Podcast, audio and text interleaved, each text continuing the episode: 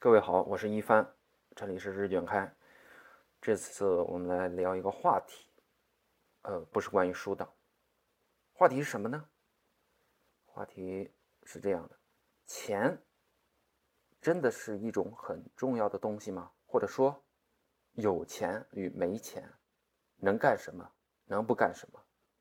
这个话题挺有意思。我们在生活中啊，还有我们在日常的。呃，跟朋友的聊天的过程中，还有我们直接感受到的，呃，情况，这个东西的确很普遍。比如说啊，呃，钱是一个什么东西呢？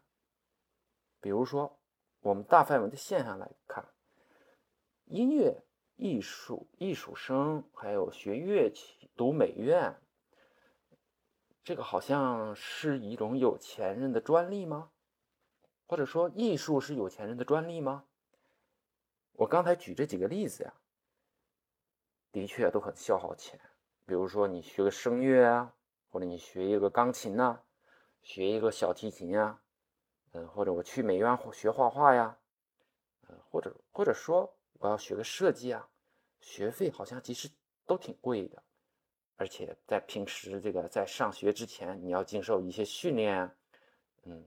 当然说训练不太好啊，或者你经过一些练习呀，这都是，呃，都是需要一定的，呃，金钱作为基础的，这个当然没问题。好，那我们跳过这个话题，再说一个，比如说啊，这几年出国的人确实有一些。我们说出国的人一般有几个群体啊？第一，他是这种有几百万甚至上千万的人，嗯，可以直接投资的。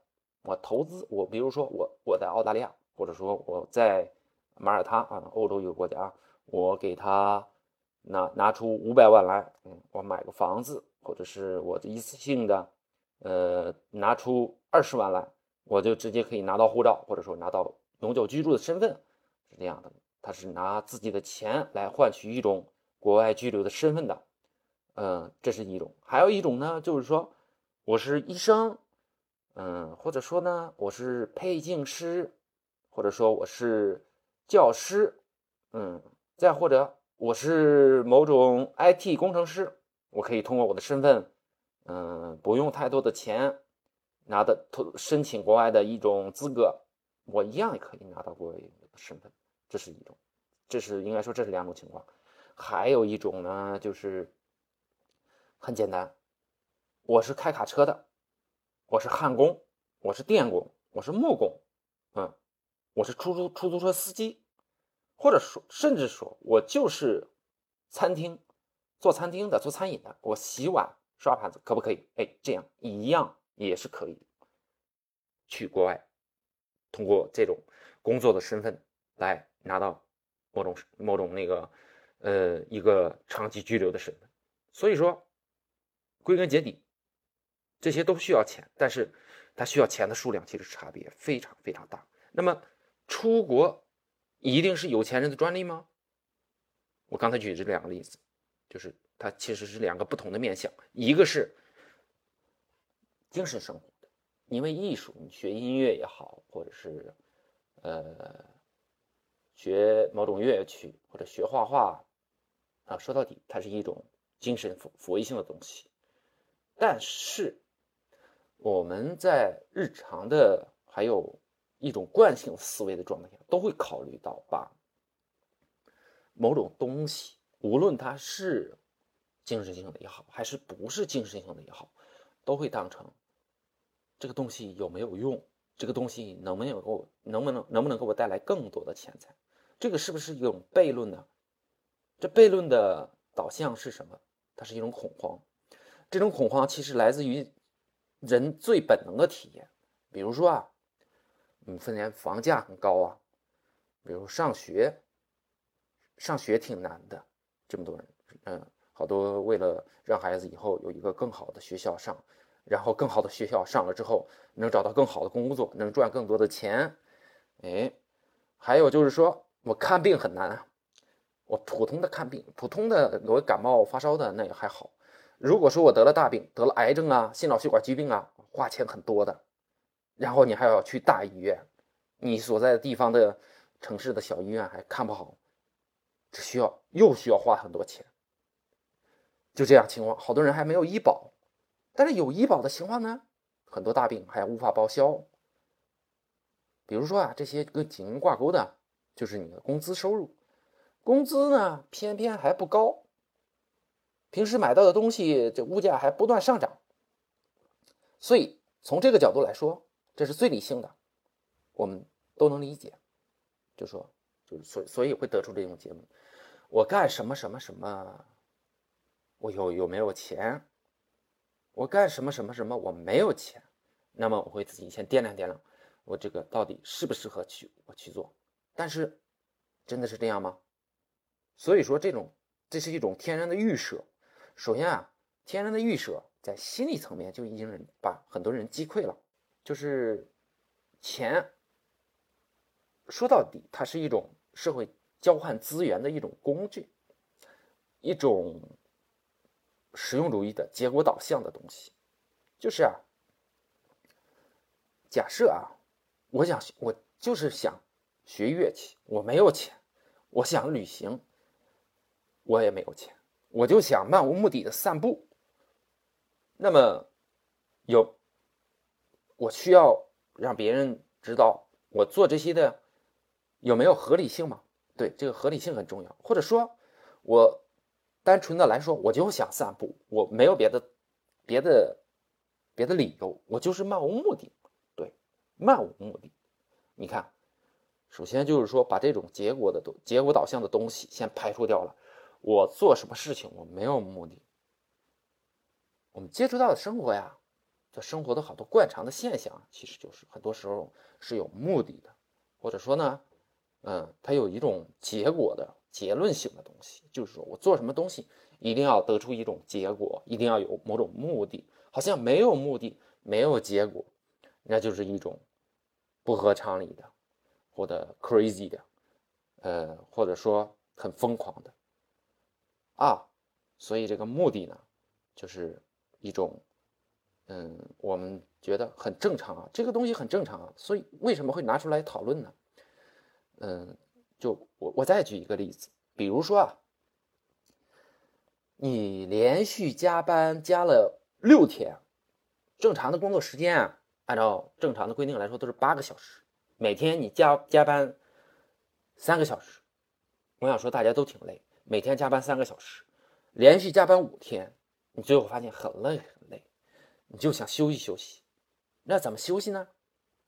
那好啊，我就想在家里睡。睡一觉，好好的睡一觉，赶上赶上周末了，我就好好的睡一觉，什么都不干，呃，别人也不要打扰我，把手机一关，早起我也不吃饭了，就单纯的想直接睡觉，睡到自然醒。比如说啊，上午我十点起来，可不可以？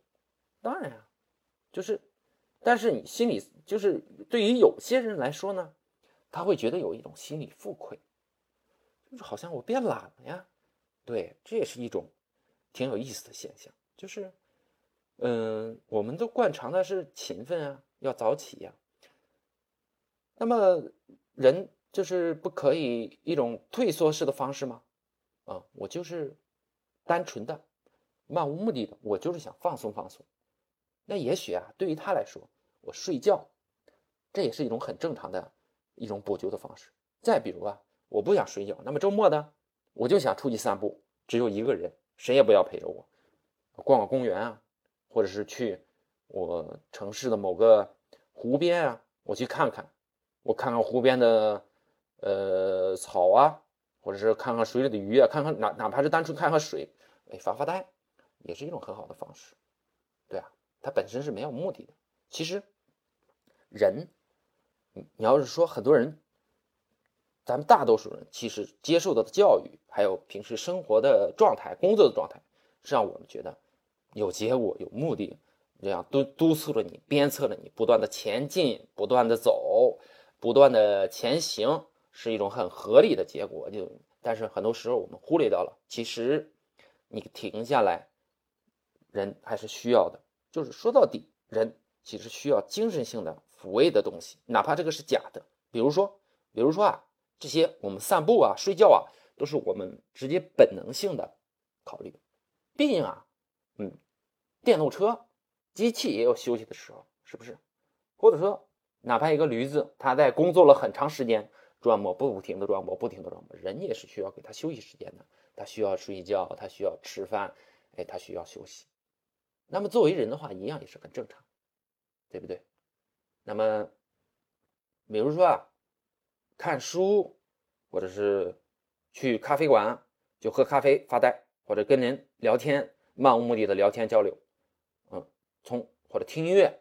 在这个过程中，你会得到一种休息，一种换呃，我们常说的换脑子。我们平时是工作的时候是一种脑子，休息的时候还有进行某种呃你业余爱好的东西，它也是一种呃也是一种状态。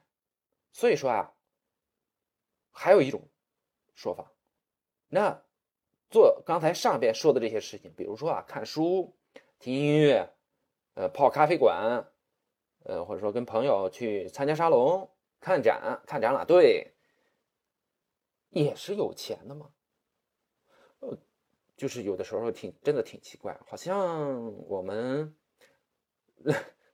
有钱没钱，就是一种非常不可思议的状态。爱好啊，本质上和你喜欢的玩游戏、K 歌、跑步其实是没有本质区别。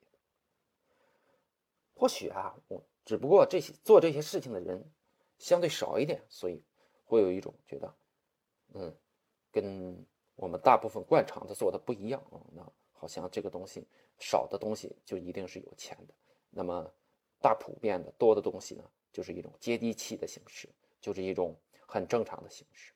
这其实是牵涉到了一种阶层，关于阶层的呃一一一一些东西，就是说做某些东西呢是某个阶层。应该有的，然后另一方面做某个东西呢，又是另一个阶层应该走走走的，好像是你跨越了这个阶层，你做另一个阶层常做的事情，另一个阶层呢，他去做这个阶层常做的事情，就是不正常了。比如说啊，我们听到的或者感觉到的，清华大学生毕业之后去卖肉，我们会觉得很不很不可思议。这个呀。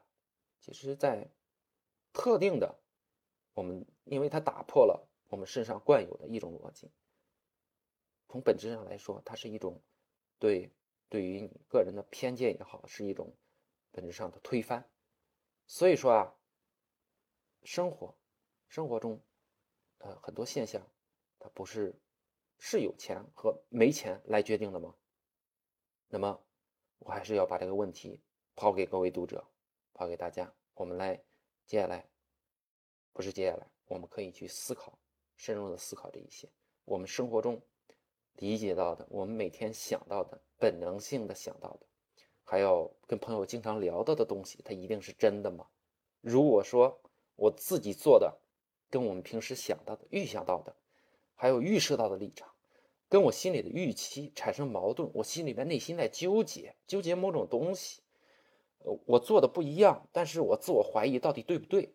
哎，这个时候，这个时候其实就该思考一下了，到底哪个是我自己想要的？其实自己心里边是有答案的，只不过因为某有某种惯性的东西、习惯性的东西在在压制你，压制你本能的冲动，压制你感性的东西。其实我们很多时候啊，都会学，都会喜欢理性。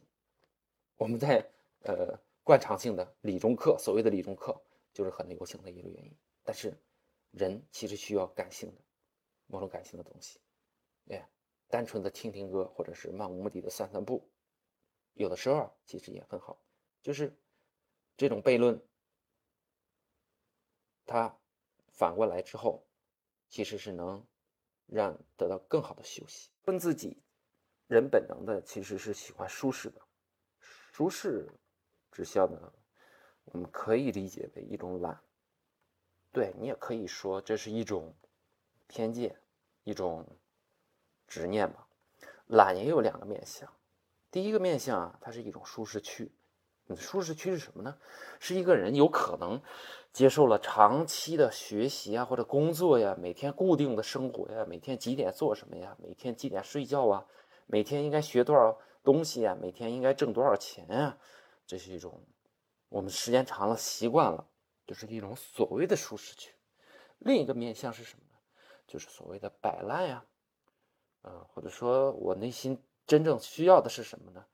呃，我想休息啊，我想多睡懒觉啊，呃，我今天就偏偏不想干什么什么呀，我就想，我就想不吃饭呀，我就想一觉睡到睡到中午啊，或者说我我今天我推翻我之前的计划，比如说每天计划我是要挣多少钱呢？我要工作多长时间？今天我偏偏不干这个，我就直接跑到河河里捞鱼去。这所所谓的一种摆烂呀，那么所谓的摆烂指向的是什么呢？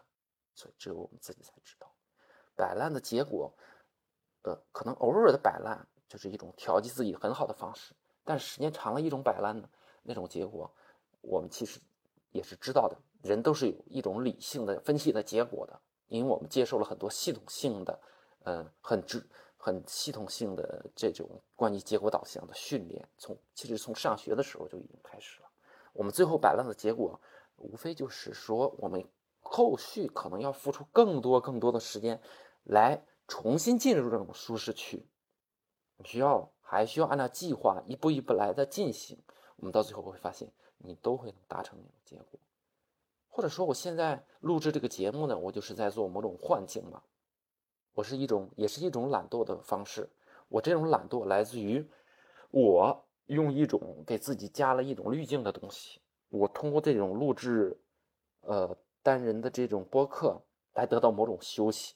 我把平时的工作和学习切换到这种状态来，我把某种焦虑的东西抛弃掉了。我现在全身心的进入到了我现在的状态，所以我得到我一个放松的结果。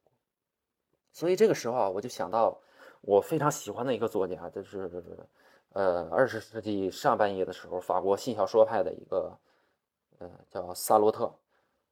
呃，按照我的理解，他表达的是这个意思。其实说，人最真实的状态是内心的意识，这种意识还不同于意识流那种，呃，派别的那种意识。他这个意识是发端于话语前面的，呃，精神活动的萌芽期。也就是说，在我们某个有内心你想说什么的时候，首先从内心深处呢。